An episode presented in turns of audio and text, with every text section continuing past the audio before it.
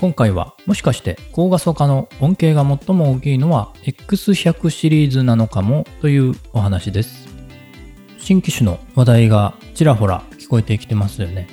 XT5 が今月発表されて来月発売されるかもしれないとかいうそういう噂も聞こえてきています、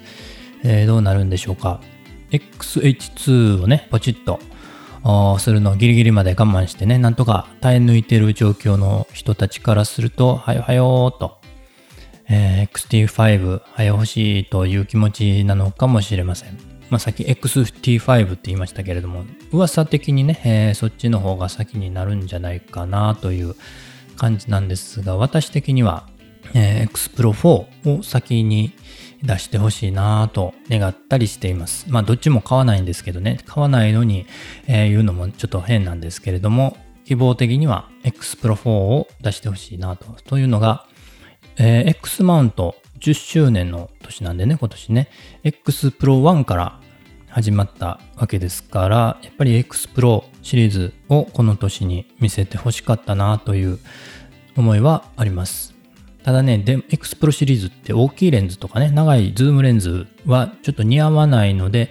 えー、今ね、やりたがっている富士フイルムさんが今力入れている高解像レンズ、ね、高解像のセンサーとの相性的にはやっぱりちょっとプロシリーズっていうのは難しいのかなと。なので先に XT5 っていうことになるのかなという気もします。センサーはね、新しいセンサーが画素数が約4020万画素といってね、まあ倍近い、えー、画素数になります。かなりね、えー、増えます。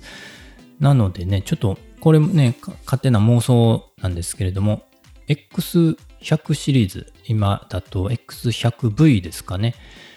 これがね、デジタルコンバーターって言って、レンズはね、固定式なんですけれども、デジタル式、デジタル的に、えー、レンズの焦点距離を変える機能があって、えー、元々が 35mm 換算で 35mm ですね。これが通常、まあ、X、XF レンズで言うと 23mm ですか。で、それから 50mm、70mm とね、3段階まで切り替えることができるという、ちょっと特殊な面白い機構になってて、デジタルコンバーターというんですけれども 50mm、70mm にすると若干画質が劣るということを言われてます。それがね、新しいセンサー、画素数4020万画素ってなるとね、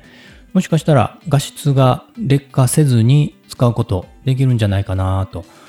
いう期待と、あるいはちょっと画質落ちるけれども 90mm までいけますみたいなね、そういう面白いことも展開的にあり得るんじゃないかなと X100V から確かローファイルの保存も可能になってて、まあ、実際画質画、素数的にはもうちょっと大きくいけるけれども、ローファイルとしては今の現状のサイズのね、6240×4160 ピクセルのままで、えー、この 35mm、50mm、70mm というのがね、えー、画質を落とさずにできるとなるとかなり面白いことになるんじゃないかなとで、ファイルサイズもね、えー、最大まで使わずにね、え、この今のファイルサイズのままで、えー、いけるとなると、ファイルサイズの巨大化の悩みっていうのも抑えられるかなと思っています。で、この X100 シリーズね、X100V、最短撮影距離が10センチで、確かね、クォーターマクロ、え、0.25倍のクォーターマクロとしても使えるので、これね、こんな楽しいカメラは他にないんじゃないのかなと思ったりしてね、えー、ちょっと期待してます。X100 ユーザーの皆さんどうですかね、えー、コメントいただけると嬉しいです。今回はもしかして高画素化の恩恵が最も大きいのは X100 シリーズなのかもというちょっと妄想したあ妄想的なお話でした。こちらもおすすめ。普段撮る機会が少ないモノクローム写真アクロスの設定遊び方。普段ね、あんまりモノクローム写真撮る機会、そんなに多くないかなと思います。で、えー、富士フイルムのカメラ、フィルムシミュレーションの中に、モノクロというのとアクロスというのがね、あるんですけれども、そそのうちのアクロスの方